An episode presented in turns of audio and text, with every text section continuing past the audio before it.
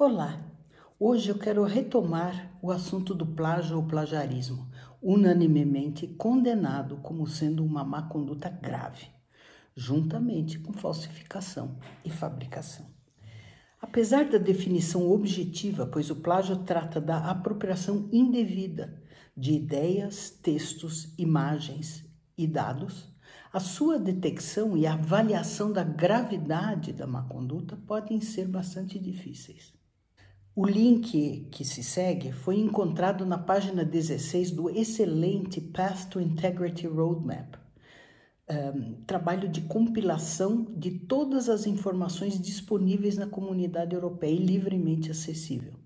O exercício está disponível nesse link e ilustra como níveis intermediários de plágio podem ser percebidos de modos diferentes por professores e alunos e também conforme o país.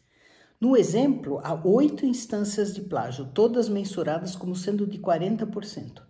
Mas a classificação nas quatro categorias, ou seja, plágio grave, plágio, não sei e não é plágio, varia enormemente. Por exemplo, quando o texto é copiado linha por linha, sem interrupções, a classificação como plágio grave é feita pela maioria ao passo que os mesmos trechos, copiados mas dispersos ao longo do texto, recebem muito menos essa chancela de plágio grave. No caso das referências uh, colocadas imediatamente após a citação, ou apenas em referências no final do texto, também é importante atentar para as diferenças. Pois, na verdade, quando falamos de apropriação indevida, o que está sendo dito é que aquela matéria está sendo veiculada como original, sendo do própria do autor. Como você, caro ouvinte e leitor, distingue uma frase escrita entre aspas de da exatamente a mesma frase escrita sem aspas, mesmo com uma referência colocada imediatamente depois? E se colocarmos a referência apenas no final do texto, qual impressão estaríamos passando? Na mesma linha de raciocínio, qual a impressão o autor passa quando copia dos seus próprios textos sem dar, sem citar a referência do qual foi feita a cópia? Pois é, o autoplágio também é considerado uma conduta grave, pois o autor está duplicando as suas credenciais, fazendo-se parecer mais produtivo do que é na verdade. Aliás, produtividade é um dos incentivos mais fortes para o plágio.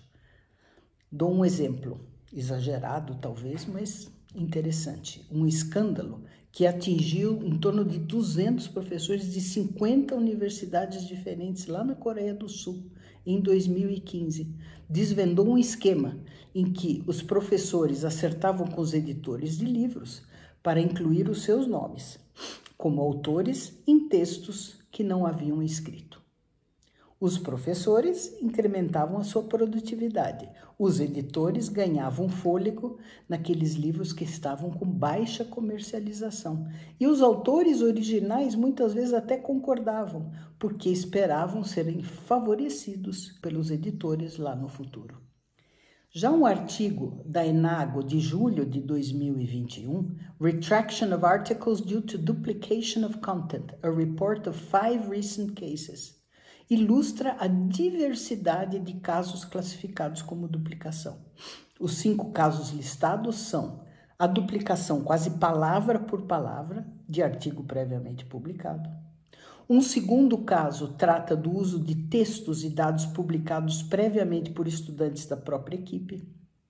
Um terceiro caso é a duplicação inteira de ideias e dados de um artigo escrito por outros autores, mas com modificações no texto para se fazer passar por original. E um outro trata de plágio de capítulo de livro, que usa textos de quatro autores diferentes, sem dar origem. E o quinto caso é de autoplágio num blog. A soma de todas essas diferentes formas de plágio, incluindo o autoplágio, chega a quase um terço de todas as entradas na base de dados do Retraction Watch.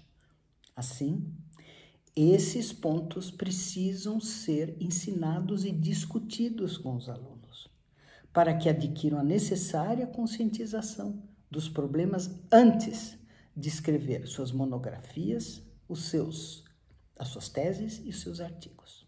É igualmente importante incorporar os cursos e a mentoria da redação científica, algo que nos países mais desenvolvidos é ensinado no primeiro ano das faculdades ou do college. É reconhecida a tentação de usar textos prontos que parecem tão claros e tão bem escritos quando, as, quando os achamos nas redes, mas esta, isto não pode acontecer. Então, o aluno precisa desenvolver a sua própria capacitação em redação científica. O mesmo vai ocorrer com imagens, ideias e bancos de dados. Estes últimos, em geral, são institucionais e foram compilados através dos esforços de inúmeros pesquisadores. Precisam ter, então, a sua origem abertamente definida. Por, esse, por esses e outros motivos, o apoio das instituições é essencial para alavancar esse trabalho e garantir a credibilidade dos programas acadêmicos por entender a importância do papel institucional para o aval da pesquisa com qualidade e integridade, um trabalho pioneiro vem sendo desenvolvido no Einstein desde 2014, que soma os esforços do Núcleo de Apoio ao Pesquisador ao de, do Escritório de Integridade Científica. Este programa de qualidade na pesquisa é fundamental para que ocorra a melhoria contínua essencial quando se faz ciência. Um abraço e até a próxima.